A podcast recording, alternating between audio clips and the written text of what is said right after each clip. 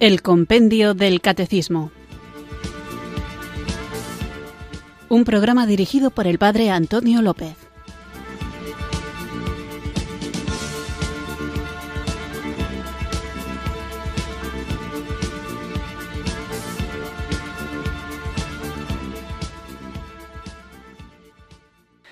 Muy buenas tardes, queridos oyentes de Radio María. Recibido un cariñoso saludo desde Irurzun, en Navarra, quienes sintonizáis una tarde más esta radio que cambia vidas, esta emisora de la Virgen, Radio María, para escuchar el programa El Compendio del Catecismo, nuestro espacio diario de formación católica en el que tratamos de conocer la fe que queremos vivir, compartir y defender. Como sabéis, quienes sois asiduos oyentes del programa, estamos hablando de la libertad, un tema muy de actualidad hoy y siempre y que a todos nos afecta porque tenemos ese anhelo de ser libres y de utilizar esta herramienta que Dios nos da para buscar nuestra propia salvación de una manera adecuada os recuerdo esta idea que me parece fundamental y es que la libertad no es un fin en sí misma, sino que debe estar orientada a lo que es nuestro fin, que es la bienaventuranza eterna, la comunión de vida con Dios Padre, Hijo y Espíritu Santo. Sin embargo, me doy cuenta, hablando con algunos amigos, de las cosas que hago durante el día, una de ellas es este programa del compendio del catecismo y les cuento que estoy hablando de la libertad y entonces surge espontáneamente el debate. Y hay algunas posturas que me resultan cuanto menos llamativas y es que existe el planteamiento entre algunas personas de que no somos realmente libres, sino que estamos determinados. Por eso creo que como introducción al programa de hoy habría que hacerse esa pregunta. ¿Somos libres o estamos determinados? ¿El éxito de la vida de una persona depende de la buena suerte o por el contrario depende de sus decisiones? ¿El futuro está ya escrito en el destino? ¿Está marcado? ¿O depende de nosotros? ¿Somos creadores del rumbo de nuestra vida o más bien somos víctimas de nuestro entorno? Esto a nivel práctico tiene aplicaciones que mucha gente vive de una manera cuasi religiosa, idolátrica, habría que decir, y hablaremos de ello en su momento, y es que creen que el destino está escrito y que se puede conocer a partir de los astros, de las marcas de la mano o del azar absurdo de una baraja de naipes con dibujos extraños. Y esto que, como digo, puede parecer una tontería, con perdón por la palabra para aquellos que creen en estas cosas afecta a muchos y no da espacio a la libertad. Por eso es importante que nos demos cuenta de si somos libres o estamos determinados. Durante mucho tiempo ha habido un antiguo debate filosófico para lograr comprender que genera el destino de los seres humanos. Hay un pensamiento determinista que dice que las personas estamos condicionadas y determinadas, que no es lo mismo estar condicionado que estar determinado, por nuestros genes, por nuestro medio ambiente y que en realidad no somos libres de tomar decisiones por nosotros mismos, así que el destino, según ellos, ya estaría marcado. Por otro lado, existen, existimos los creyentes en el libre albedrío que afirmamos que somos nosotros los que tomamos nuestras decisiones de manera voluntaria y libre y por lo tanto somos responsables de nuestro destino.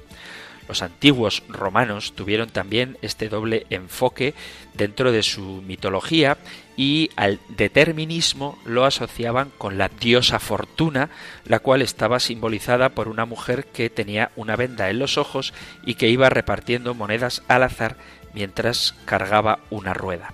Esta diosa Fortuna era una deidad muy popular, ya que la gente que creía en ella pensaba que todo el bien o el mal que los seres humanos pueden experimentar en la vida dependía del poder de la diosa y ella ya había escrito el destino de los hombres, así que nada podían controlar ellos. Había otra diosa a la que podemos asociar con el libre albedrío que se llamaba disciplina, que a diferencia de fortuna era menos popular porque era la encargada del trabajo duro, del esfuerzo, de la educación, de la motivación y de todas aquellas cosas que sí podemos controlar y que si las hacemos obtendremos resultados. La mayoría de gente se alterna entre ambas posturas. Por ejemplo, cuando tenemos éxito en la vida y alcanzamos lo que deseamos, tendemos a pensar que se debe a nuestro propio esfuerzo y a nuestras acertadas decisiones. Sin embargo, cuando fracasamos o los resultados no son los que anhelamos, nos inclinamos a pensar que es por la mala suerte o el ambiente exterior que propicia dichos resultados malos y evadimos la responsabilidad. Y es así como esta dicotomía entre la suerte y las decisiones nunca logra resolverse. Creo que caemos en un error cuando nos decantamos por una postura radical tanto determinista como de absoluta libertad. Es decir, ni estamos determinados ni todo depende de nuestras decisiones. Por eso decía que no es lo mismo estar condicionado que estar determinado. La idea que me gustaría compartir es que en nuestra vida hay una mezcla entre el determinismo, cosas que nosotros no podemos decidir, y el libre albedrío, opciones que voluntariamente hacemos, y que al conjugar ambos nos dan ingredientes para poder comprender mejor nuestra vida. Es cierto que el medio ambiente influye en nuestras decisiones e impulsos, pero siempre podemos decidir nuestra respuesta y nuestra actitud ante el mundo si tenemos conciencia. Lo que ya está determinado, pero ojo, quiero subrayar que el hecho de que esté determinado no significa que escape a la providencia divina, es decir, todo, como dice San Pablo en la carta a los romanos, redunda en bien de aquellos que aman al Señor, incluso las cosas que no podemos decidir, pero dentro de estas cosas que no podemos decidir, o podemos decidir muy poco, nos encontramos con nuestra carga genética, nuestra edad, nuestro pasado, el contexto social, el lugar, el tiempo donde nacimos, nuestros padres, las cosas que hemos tenido oportunidad de conocer y también la influencia que otras personas ejercen sobre nosotros. Pero sí que podemos controlar, y depende de nuestras decisiones, cosas como nuestra actitud, es decir, tú puedes tener una inclinación, si quieres llamarlo genética, hacia una cosa u otra, pero tu actitud con esa inclinación sí depende de ti, tu comportamiento depende de ti, tu aprendizaje depende de ti y, en definitiva, tus decisiones dependen de ti. De tal forma que podríamos decir que el determinismo son esas cartas que nos toca que nos han sido repartidas en el juego de la vida, que no las puedes controlar, y el libre albedrío es la manera como decides tú jugar con dichas cartas, y eso sí lo puedes controlar. Así que, si nos enfocamos en aceptar y estar en paz con aquello que no podemos controlar y nos enfocamos y nos esforzamos lo mejor posible en aquello sobre lo que sí podemos controlar, habremos dado un gran salto en nuestro camino de la vida. Nosotros somos creadores de nuestras propias experiencias, aunque ciertamente somos influidos también recíprocamente por el mundo en el que influimos y aquello que no podemos controlar, y así se da un balance entre lo que me es dado y lo que yo hago con aquello que me es dado. Me parece importante entender esto. Hay mucha gente que dice, si yo hubiera nacido en el norte de África sería musulmán y como he nacido en Europa o en España en concreto soy cristiano. No es así, porque tenemos una experiencia clara de que también en países de cultura musulmana hay cristianos y en países de tradición cristiana hay personas musulmanas de otras religiones e incluso ateos. Es decir, que hay condicionantes, ciertamente, pero esos condicionantes aunque no nos permiten tener una libertad absoluta, que esa solo la tiene Dios, no determinan nuestro destino. De ahí la importancia que tiene conocer la libertad y utilizarla bien dentro de los límites propios de la condición humana. Dicho esto, vamos a invocar a quien nos hace verdaderamente libres y pedimos al Señor que derrame sobre nosotros el don de su Espíritu Santo.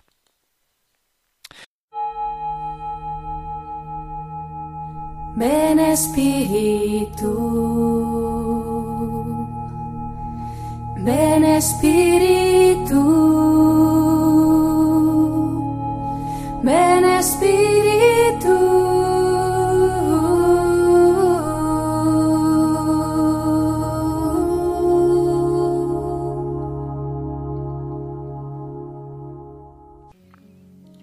Espíritu Santo, a veces vivo como esclavo de mis estados emocionales.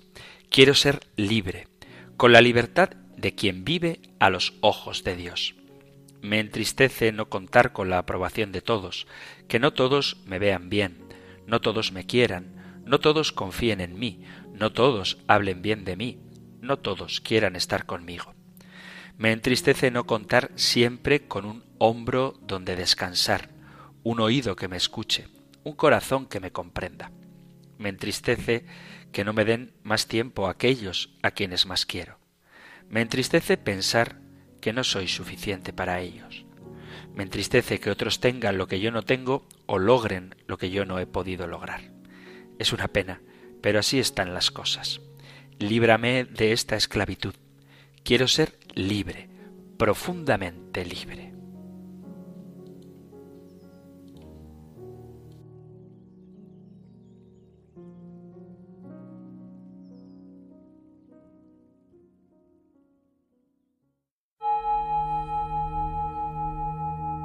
Ven Espíritu,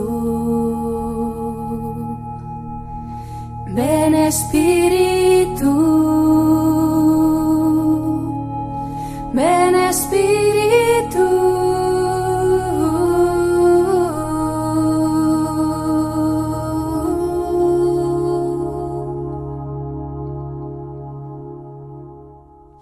Después de haber pedido al Espíritu Santo la libertad interior, Vamos allá con nuestro nuevo programa, después de haber tratado de por qué el hombre tiene derecho al ejercicio de su libertad y cómo se entiende esto, continuamos con la siguiente pregunta. Os hacía una introducción a propósito del determinismo o del condicionamiento al que estamos sometidos, porque la respuesta a la pregunta de hoy hablará de algo que ha debilitado nuestra libertad.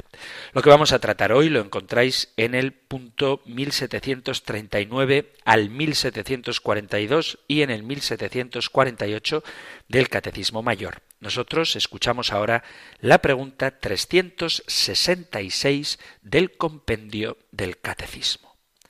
Número 366. ¿Dónde se sitúa la libertad humana en el orden de la salvación. Nuestra libertad se halla debilitada a causa del pecado original. El debilitamiento se agrava aún más por los pecados sucesivos, pero Cristo nos liberó para ser libres. El Espíritu Santo nos conduce con su gracia a la libertad espiritual, para hacernos libres colaboradores suyos en la Iglesia y en el mundo.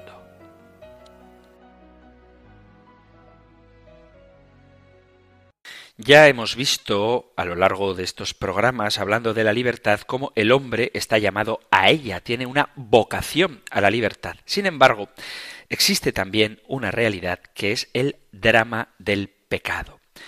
La pregunta ¿qué es ser libre? suele ser respondida de manera espontánea como que libre es quien puede hacer únicamente lo que quiere sin ser impedido por ninguna coacción exterior y que goza, por tanto, de plena independencia. Lo contrario de la libertad sería, por tanto, la dependencia de nuestra voluntad ante la voluntad ajena. Pero, ¿quién puede hacer siempre lo que quiere y quién puede hacer todo lo que quiere? Limitarse al propio yo y prescindir de la voluntad de otro es algo realmente conforme a la naturaleza del hombre, a menudo la voluntad del momento, lo que te apetece en un momento determinado, no es tu voluntad real, no es lo que quieres. Y en el mismo hombre pueden existir decisiones contradictorias. Por ejemplo, una persona que quiere ponerse en forma decide que voluntariamente se va a poner a dieta y hacer ejercicio, pero en un momento concreto real le apetece comerse un pastel muy cargado de calorías o le da pereza ir a hacer deporte y no lo hace. Por lo tanto, existen decisiones contradictorias en el ser humano. Pero el hombre se topa sobre todo con los límites de su propia naturaleza, porque quiere más de lo que puede. Así, el obstáculo que se opone a su voluntad no siempre viene de fuera, sino de los límites del propio ser. Por eso, bajo pena de destruirse, el hombre debe aprender a que la voluntad concuerde con su propia naturaleza. Más aún, cada hombre está orientado hacia los demás hombres y necesita de su compañía. Aprenderá el recto uso de sus decisiones si aprende a concordar su voluntad con la voluntad de los demás en vistas de un verdadero bien. Es pues la armonía con las exigencias de la naturaleza humana lo que hace que la voluntad sea auténticamente humana. Y esto exige el criterio de la verdad y una justa relación con la voluntad ajena. Verdad y justicia constituyen así la medida de la verdadera libertad.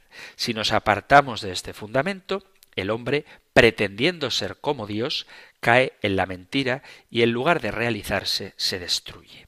Lejos de perfeccionarse en una total autarquía del yo y en ausencia de relaciones, la libertad existe verdaderamente sólo cuando los lazos de relación regulados por la verdad y la justicia unen a las personas. Pero para que esos lazos sean posibles, cada uno personalmente debe ser auténtico. La libertad no es la libertad de hacer cualquier cosa, sino que es la libertad para el bien con mayúsculas, en el cual solamente reside la felicidad con mayúsculas. De este modo, el bien es nuestro objetivo. Por lo tanto, el hombre se hace libre cuando llega al conocimiento de lo verdadero y esto guía su voluntad. La liberación en vistas de un conocimiento de la verdad es la única que dirige la voluntad. Es condición necesaria para una libertad que merezca ese nombre.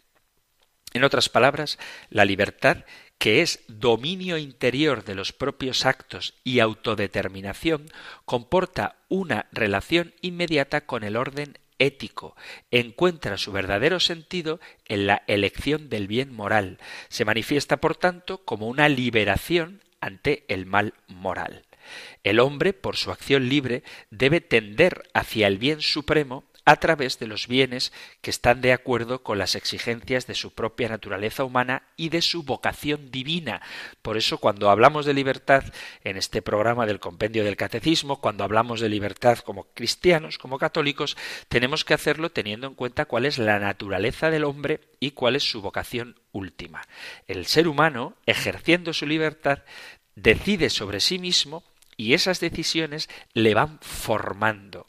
En este sentido, el hombre es causa de sí mismo, pero lo es, y esto es lo que no tenemos que perder de vista, como criatura e imagen de Dios. Esta es la verdad del ser humano que manifiesta lo que tiene de profundamente erróneas exaltar la libertad del hombre, haciendo de ella el principio absoluto de su ser. Estas teorías son expresión del ateísmo o tienden hacia él. El indiferentismo y el agnosticismo deliberado van en el mismo sentido. La imagen de Dios en el hombre constituye el fundamento de la libertad y de la dignidad de la persona humana. Dios, al crear al hombre, ha impreso en él su imagen y semejanza. El hombre siente la llamada de su Creador mediante la inclinación y la aspiración hacia el bien y más aún mediante la revelación que nos ha sido dada de manera perfecta por Jesucristo. Dios ha revelado que el hombre ha sido creado libre para que pueda gratuitamente entrar en amistad con Él y en comunión con su vida. El hombre no tiene su origen en su propia acción individual o colectiva, no se ha dado el ser a sí mismo, sino en el don de Dios que lo ha creado. Esta es la primera confesión de nuestra fe. Creo en Dios Padre Todopoderoso, Creador del cielo y de la tierra. Y esta profesión de fe viene a confirmar la intuición que existe en el pensamiento humano de tender hacia un bien que le supera. La libertad del hombre es una libertad participada. Su capacidad de realizarse no se suprime de ningún modo por su dependencia de Dios. Justamente es propio del ateísmo creer que hay una oposición entre el ser creados por Dios y la libertad del hombre, como si la afirmación de Dios significase la negación del hombre, o como si el hecho de que Dios interviniera en la historia hiciese más vanas las iniciativas del ser humano. En realidad, la libertad humana toma todo su sentido y consistencia de parte de Dios y de parte de la relación con Él. La historia del hombre se desarrolla sobre la base de la naturaleza que ha recibido de Dios con el cumplimiento libre de los fines para los que ha sido creado y lo llevan a las inclinaciones de esa naturaleza, creada por Dios y también de la gracia divina que nos hace que desea de nosotros que participemos de la vida de Dios. Pero la libertad del hombre es siempre finita y falible. Su deseo puede descansar sobre un bien aparente. Eligiendo un bien falso, falla la vocación de la libertad. El hombre, por su libre arbitrio, dispone de sí mismo y puede hacerlo en sentido positivo, orientando su vida hacia el fin último, o en un sentido destructor. Al obedecer a la ley divina grabada en la conciencia y recibida como impulso del Espíritu Santo, el hombre ejerce el verdadero dominio sobre sí y realiza de este modo su vocación real de Hijo de Dios. Reina el hombre por medio del servicio a Dios. La auténtica libertad es servicio de la justicia, mientras que a la inversa, la elección de la desobediencia y del mal lleva a la esclavitud del pecado como dice San Pablo en la carta a los Romanos capítulo 6 y capítulo 7. Dice la carta a los Romanos capítulo 6 versículo 6 sabiendo que nuestro hombre viejo fue crucificado con él a fin de que fuera destruido este cuerpo de pecado y cesáramos de ser esclavos del pecado. Y en el capítulo 7, versículo 23, dice, pero advierto otra ley en mis miembros que lucha contra la ley de mi razón y me esclaviza a la ley del pecado que está en mis miembros. A partir de esta noción de libertad, se precisa el alcance de la noción de libertad temporal. Se trata del conjunto de procesos que buscan garantizar las condiciones requeridas para el auténtico ejercicio de la libertad humana. No es pues la liberación la que genera la libertad del hombre. El sentido común, confirmado por el sentido cristiano, sabe que la libertad, aunque está sometida a condicionamientos, no queda nunca completamente destruida. Existen hombres que, aun sufriendo terribles coacciones, consiguen manifestar su libertad y ponerse en marcha para su liberación. Solamente un proceso completo de liberación puede crear condiciones mejores para el ejercicio efectivo de la libertad. Asimismo, una liberación que no tiene en cuenta la libertad personal de quienes luchan por ella está de antemano condenada al fracaso. Dios no ha creado al hombre como un ser solitario, sino que lo ha querido como un ser social. La vida social no es, por tanto, exterior al hombre, porque el hombre no puede crecer y realizar su vocación si no es en relación con otros. El hombre pertenece a diversas comunidades, la comunidad familiar, profesional, política, y en su seno, en el seno de esta comunidad, es donde debe ejercer su libertad responsable. Un orden social justo ofrece al hombre una ayuda insustituible para la realización de su libre personalidad. Por el contrario, un orden social injusto es una amenaza y un obstáculo que pueden comprometer su destino. En la esfera social, la libertad se manifiesta y se realiza en acciones y estructuras e instituciones gracias a las cuales los hombres se comunican entre sí y organizan su vida en común. La expansión de una personalidad libre, que es un deber y un derecho para todos, debe ser ayudada y no entorpecida por la sociedad. Existe una exigencia del orden moral que se ha expresado en la formulación de los derechos del hombre. Algunos de estos tienen por objeto lo que se ha llamado las libertades, es decir, las formas de reconocer a cada ser humano su carácter de persona responsable de sí misma y de su destino trascendente, así como la inviolabilidad de su conciencia. La dimensión social del ser humano tiene además otro significado. Solamente la pluralidad y la diversidad de los hombres puede expresar algo de la riqueza infinita de Dios. Por eso la diversidad, entendida como la multitud de opciones que existen legítimas dentro de la vida del hombre, es una manifestación de esa riqueza infinita de Dios. Esta dimensión está llamada a encontrar su realización en la Iglesia, en el cuerpo de Cristo. Por eso la vida social, en la variedad de sus formas y en la medida en que se conforma a la ley divina, constituye un reflejo de la gloria de Dios en el mundo. Esto es muy importante para entender que en la Iglesia no somos todos iguales, lo mismo que en la sociedad no somos todos iguales. No me refiero a que no somos todos iguales en derechos y deberes, sino a que nuestra sensibilidad, nuestra percepción del mundo es muy variada y esto, lejos de ser un obstáculo para la libertad, es un reflejo de la grandeza de Dios. Por eso, dentro de la Iglesia existen tantos carismas tan distintos que enriquecen al mundo entero. Y vuelvo a repetir, la distinción, la diversidad, no es nada malo. Al contrario, es manifestación, es reflejo de la inmensa riqueza infinita de Dios.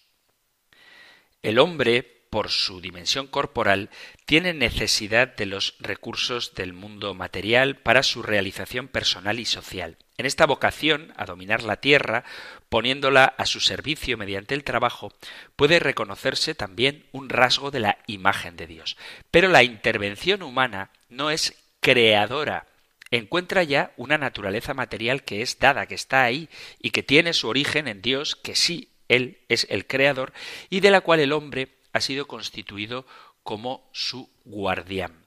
La transformación técnica y económica repercute en la organización de la vida social y no deja de afectar la vida cultural y también la vida religiosa. Sin embargo, por su libertad, el hombre es dueño de su actividad. Las grandes y rápidas transformaciones de la época plantean un reto dramático, dominar y controlar mediante la razón y la libertad las fuerzas que desarrolla al servicio del verdadero fin del hombre. Atañe, por tanto, a la libertad bien ordenada hacer que las conquistas científicas y técnicas, la búsqueda de su eficacia, los frutos del trabajo y las mismas estructuras organizativas, tanto económicas como sociales, no sean sometidas a proyectos que las priven de su finalidad última y las pongan en contra del hombre mismo.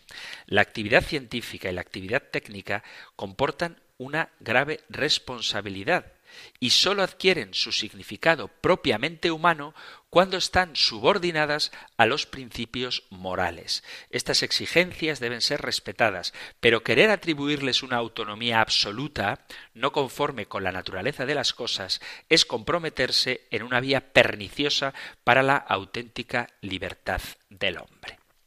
Digo todo esto para que quede claro cómo el hombre es libre hasta cierto punto, que tiene una naturaleza determinada porque es una criatura de Dios y en todas sus actividades, tanto sociales como económicas como tecnológicas, en su relación con la creación, es decir, el tema de la ecología, todo eso ha de estar orientado hacia el fin último del hombre, que es la comunión con Dios. Por eso, para entender bien el concepto de libertad tal y como nosotros lo estamos tratando, desde la perspectiva cristiana, que es la auténtica, partimos de ahí, hay que comprender el sentido que tiene la vida del hombre y de ahí extraeremos la adecuada conclusión de cómo ha de usar su libertad, que como digo, no está determinada, aunque sí condicionada. Y el condicionamiento más importante es el de nuestro destino último y nuestro origen. Nuestro origen en Dios, del cual el hombre recibe la dignidad y de ahí brota su derecho a la libertad, y el fin último al que tendemos, que es la bienaventuranza eterna, la comunión con Dios. Por eso, el uso de la libertad está orientado a la búsqueda del bien. Vamos a hacer ahora una pausa musical y continuamos con nuestro programa.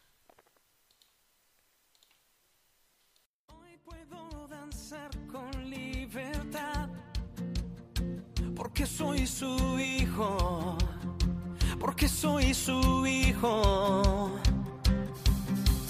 Hoy puedo danzar con libertad, porque soy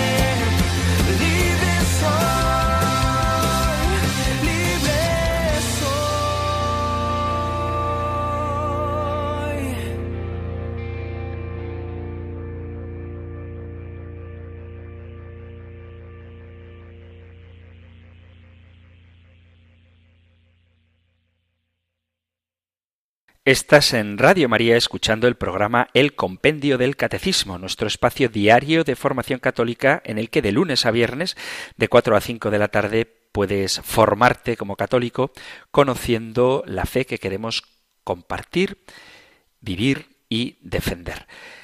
Este programa que tienes a tu disposición de lunes a viernes de 4 a 5 de la tarde, una hora antes si nos escuchas desde las Islas Canarias y estamos hablando sobre la libertad del hombre, sobre la libertad en general. Y estábamos viendo cómo la libertad tiene distintos aspectos como por ejemplo que nuestra libertad no es absoluta, el único que es absolutamente libre es Dios, pero nosotros participamos de esa libertad en la que Dios nos ha creado a su imagen y semejanza y que debemos usarla para el fin que nos es propio.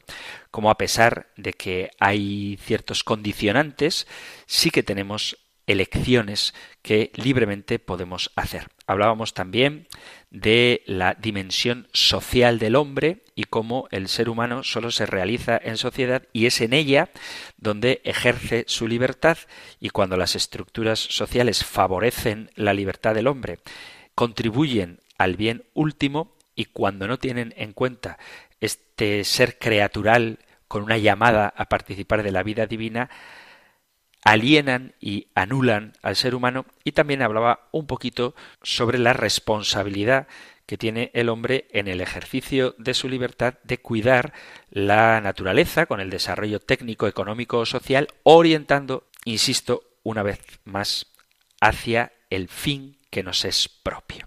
En todo este camino de formación del hombre nos topamos con una trágica realidad que menciona el compendio del catecismo en la respuesta a la pregunta 366 cuando dice que nuestra libertad se halla debilitada a causa del pecado original. El pecado es fuente de división y también fuente de opresión.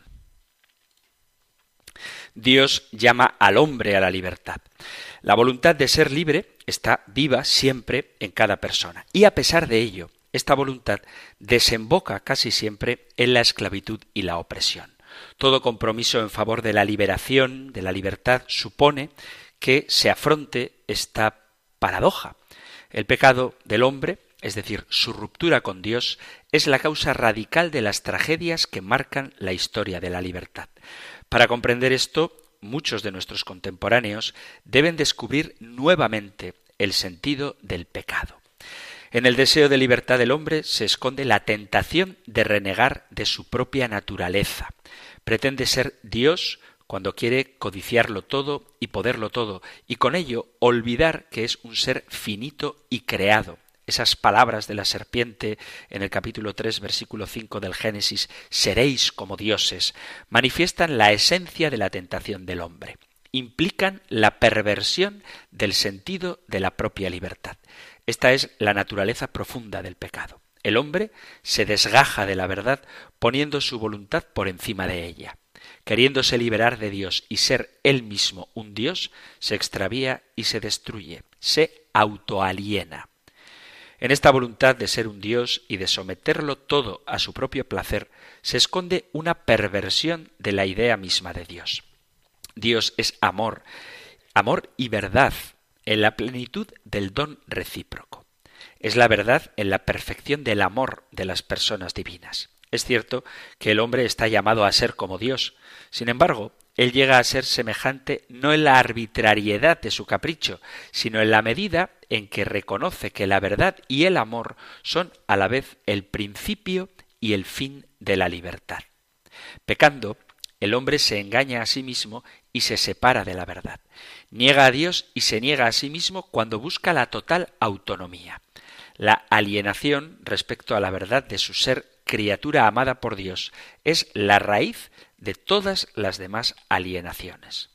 El hombre, negando o intentando negar a Dios su principio y fin, altera profundamente su orden y equilibrio interior, el de la sociedad y también el de la creación visible. La palabra de Dios considera conectada con el pecado el conjunto de calamidades que oprimen al hombre tanto en su ser individual como social.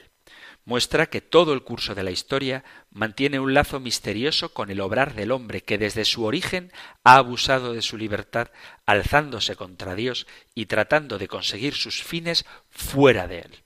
El Génesis dice cuáles son las consecuencias de este pecado original en el carácter penoso tanto del trabajo como de la maternidad, en el dominio del hombre sobre la mujer y en la muerte. Los hombres, privados de la gracia divina, han heredado una naturaleza mortal incapaz de permanecer en el bien e inclinada a la concupiscencia. La idolatría es una forma extrema del desorden engendrado por el pecado. Al sustituir la adoración del Dios vivo por el culto a la criatura, falsea las relaciones entre los hombres y conlleva diversas formas de opresión. El desconocimiento culpable de Dios desencadena las pasiones que son la causa del desequilibrio y de los conflictos en lo íntimo del hombre. De aquí se derivan inevitablemente los desórdenes que afectan a la esfera familiar y social el permisivismo sexual, la injusticia, el homicidio, y así es como el apóstol Pablo describe al mundo pagano llevado por la idolatría a las peores aberraciones que arruinan al hombre y a la sociedad. Leo carta a los romanos en el primer capítulo, capítulo 1, versículo a partir del 18. En efecto, la cólera de Dios se revela contra toda impiedad e injusticia de los hombres que aprisionan la verdad en la injusticia, pues lo que de Dios se puede conocer está en ellos manifiesto. Dios se lo manifestó, porque lo invisible de Dios desde la creación del mundo se deja ver a la inteligencia a través de sus obras, su poder eterno y su divinidad, de forma que son inexcusables, porque habiendo conocido a Dios, no le glorificaron como a Dios ni le dieron gracias, antes bien se ofuscaron en sus razonamientos y su insensato corazón se entenebreció. Jactándose de sabios se volvieron estúpidos y cambiaron la gloria de un Dios incorruptible por una representación en forma de hombre corruptible, de aves, de cuadrúpedos, de reptiles. Por eso Dios los entregó a las apetencias de su corazón hasta una impureza tal que deshonraron entre sí sus cuerpos. A ellos que cambiaron la verdad de Dios por la mentira y adoraron y sirvieron a la criatura en vez del Creador, que es bendito por los siglos. Amén. Por eso los entregó Dios a sus pasiones infames, pues sus mujeres invirtieron las relaciones naturales por otras contra la naturaleza. Igualmente, los hombres, abandonando el uso natural de la mujer, se abrasaron en deseo los unos por los otros, cometiendo la infamia de hombre con hombre, recibiendo en sí mismos el pago merecido de su extravío. Y como no tuvieron a bien guardar el verdadero conocimiento de Dios, entrególos Dios a su mente insensata para que hicieran lo que no conviene. Ya antes que el propio San Pablo, los profetas y los sabios de Israel veían en las desgracias del pueblo un castigo por su pecado de idolatría y en el corazón lleno de maldad la fuente de la esclavitud radical del hombre y de las opresiones a que somete a sus semejantes. La tradición cristiana, en los padres y doctores de la Iglesia, ha explicitado esta doctrina de la Escritura sobre el pecado. Para ella, el pecado es el desprecio de Dios. Conlleva la voluntad de escapar a la relación de dependencia del servidor respecto a su Señor, o, mejor dicho, del Hijo respecto de su Padre. El hombre, al pecar, pretende liberarse de Dios. En realidad, se convierte en esclavo pues al rechazar a Dios rompe el impulso de su aspiración al infinito y de su vocación a compartir la vida divina. Por ello su corazón es víctima de la inquietud. El hombre pecador que rehúsa adherirse a Dios es llevado necesariamente a unirse de una manera falaz y destructora a la criatura. En esta vuelta a la criatura concentra sobre ella su anhelo insatisfecho de infinito. Pero los bienes creados son limitados. También su corazón corre del uno al otro, siempre en busca de una paz imposible. En realidad, el hombre, cuando atribuye a las criaturas una carga de infinitud, pierde el sentido de su ser creado. Pretende encontrar su centro y su unidad en sí mismo.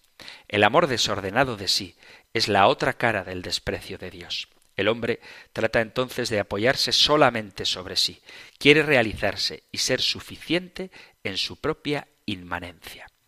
Esto se pone particularmente de manifiesto cuando el pecador cree que no puede afirmar su propia libertad más que negando explícitamente a Dios.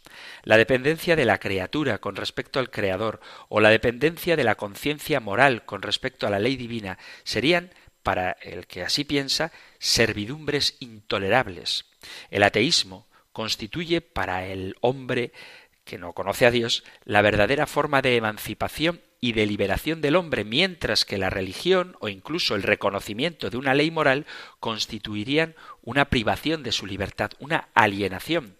El hombre quiere entonces decidir soberanamente sobre el bien y el mal o sobre los valores y con un mismo gesto rechaza a la vez la idea de Dios y de pecado mediante la audacia de la transgresión, pretende llegar a ser adulto y libre y reivindica esta emancipación no sólo para él, sino para toda la humanidad. El hombre pecador, habiendo hecho de sí su propio centro, busca afirmarse y satisfacer su anhelo de infinito, sirviéndose de las cosas, riquezas, poder y placer, despreciando a los demás hombres, a los que despoja injustamente y trata como objetos o instrumentos. De este modo, contribuye por su parte a la creación de estas estructuras de explotación y de servidumbre que, por otra parte, pretende denunciar. Sin embargo, en el centro de la experiencia cristiana de libertad está la justificación por la gracia de la fe y de los sacramentos de la Iglesia. Esta gracia nos libera del pecado y nos introduce en la comunión con Dios. Mediante la muerte y la resurrección de Cristo se nos ofrece el perdón, la experiencia de nuestra reconciliación con el Padre es fruto del Espíritu Santo. Dios se nos revela como Padre de misericordia al que podemos presentarnos con total confianza. Reconciliados con Él y recibiendo la paz de Cristo que el mundo no puede dar, estamos llamados a ser, en medio de los hombres, artífices de paz. En Cristo podemos vencer el pecado y la muerte. Y estos ya no nos separan de Dios. La muerte será destruida finalmente en el momento de nuestra resurrección a semejanza de la de Jesús. El mismo mundo entero, el cosmos, del que el hombre es centro, espera ser liberado de la servidumbre de la corrupción para participar en la libertad de la gloria de los hijos de Dios, como dice San Pablo en la carta a los Romanos capítulo 8 versículo 21. Ya desde ese momento Satanás está en dificultad. Él, que tiene el poder de la muerte, ha sido reducido a la impotencia mediante la muerte de Cristo. Y aparecen ya unas señales que anticipan la gloria futura. La libertad traída por Cristo en el Espíritu Santo nos ha restituido la capacidad de la que nos había privado el pecado de amar a Dios por encima de todo y permanecer en comunión con Él somos liberados del amor desordenado hacia nosotros mismos, que es la causa del desprecio al prójimo y de las relaciones de dominio entre los hombres. Sin embargo, hasta la venida gloriosa de Jesucristo, el misterio de iniquidad está siempre actuando en el mundo. San Pablo nos lo advierte en la carta a los Gálatas cuando nos dice, para que gocemos de libertad, Cristo nos ha hecho libres. Es necesario, por tanto, perseverar y luchar para no volver a caer bajo el yugo de la esclavitud. Nuestra existencia es un combate espiritual por la vida según el Evangelio y con las armas de Dios. Pero nosotros hemos recibido la fuerza y la certeza de nuestra victoria sobre el mal, victoria del amor de Cristo, a quien nada puede resistir. Dice el apóstol Pablo en la carta a los Romanos capítulo 8 versículo 37. Leo desde el versículo 31. Ante esto, ¿qué diremos? Si Dios está con nosotros, ¿quién contra nosotros? El que no perdonó ni a su propio Hijo, antes bien le entregó por todos nosotros, ¿cómo no nos dará con él graciosamente todas las cosas? ¿Quién acusará a los elegidos de Dios? Dios es quien justifica. ¿Quién condenará?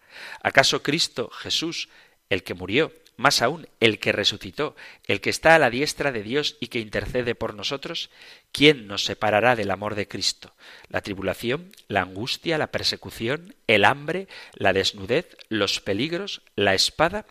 Como dice la Escritura, por tu causa somos muertos todo el día, tratados como ovejas destinadas a matadero, pero en todo esto salimos vencedores gracias a aquel que nos amó. Pues estoy seguro de que ni la muerte ni la vida, ni los ángeles ni los principados, ni lo presente ni lo futuro, ni las potestades, ni la altura ni la profundidad, ni otra criatura alguna podrá separarnos del amor de Dios manifestado en Cristo Jesús, Señor nuestro. Por lo tanto, aunque es verdad que existe un afecto desordenado del hombre hacia su propia excelencia que le lleva a querer prescindir de Dios y este querer no contar con él es la fuente de todas las injusticias y de las faltas de libertad, aunque es cierto que existe esta tendencia en el hombre, también es cierto que gracias a Cristo podemos vencer a todos estos enemigos sabiendo que el Espíritu que de Él hemos recibido nos da la fuerza necesaria para que, usando las armas de la luz, podamos vencer en esta batalla. Solo Cristo nos hace verdaderamente libres, porque Él nos permite llevar una vida llena del Espíritu Santo, donde Dios dirige todos los sentimientos, deseos, palabras y actitudes, concediendo la fortaleza de enfrentarse a los males y no caer en el pecado, que es la anulación de la libertad, porque nos impide llegar al bien supremo. Cuando se decide estar al servicio de Dios, cuando se confía en Dios, cuando uno se somete a la voluntad de Dios, es cuando se siente y vive como alguien verdaderamente libre, una vida que está dirigida hacia la justicia y hace que el resultado sea beneficioso que nos llevará a la vivencia de las virtudes y nos orientará hacia la vida eterna. Sin embargo, cuando se está a merced del pecado, cuando uno se idolatra a sí mismo haciéndose el centro de su propia vida, obtiene resultados que llevan a la muerte espiritual. Y esto no tiene sólo que ver con la dimensión más íntima del hombre, sino que cuando se pone a Dios como centro, buscando el bien integral de todas las personas por esa dimensión social que tenemos, se está trabajando en la construcción de un mundo mejor. Sin embargo, cuando en esa perversa torsión de la verdad ponemos al hombre, a cada uno mismo, el egoísmo en el centro de nuestra vida, es donde surge primero la esclavitud de nuestras propias pasiones y de ahí es de donde brota la opresión a los demás hombres. Por eso la antropología cristiana no es una cuestión meramente interior, sino que tiene consecuencias en la vida social, económica y política, y también en la relación con la creación y una adecuada antropología cristiana que tiene a Dios en el centro hace que las relaciones económicas, sociales y ecológicas estén ordenadas hacia el bien común, entendiendo el bien con letra mayúscula, el bien supremo al que todo hombre, consciente o inconscientemente, aspira. Queridos amigos, queridos oyentes, se ha terminado el tiempo para el programa de hoy. Seguiremos hablando de la libertad porque es algo que, como seguro que experimentáis a todos, nos atañe, pero no hay que olvidar que heridos como estamos por el pecado original, nuestra libertad se haya debilitada. No obstante, en Cristo hemos sido liberados. Vamos a terminar ahora recibiendo la bendición del Señor, pero antes os recuerdo que si queréis participar en el programa con vuestras preguntas o enviando vuestros testimonios o cualquier cosa que queráis comentar, podéis hacerlo a través del correo electrónico compendio arroba radiomaria.es, compendio arroba radiomaria.es o del número de teléfono de WhatsApp 668 594 383 668 594 383. Ahora sí, recibimos la bendición del Señor. El Señor te bendiga y te guarde, el Señor ilumine su rostro sobre ti y te conceda su favor, el Señor te muestre su rostro y te conceda la paz. Muchísimas gracias por estar ahí, gracias por escuchar el compendio del catecismo y si queréis volveremos a encontrarnos en un próximo programa. Un fuerte abrazo.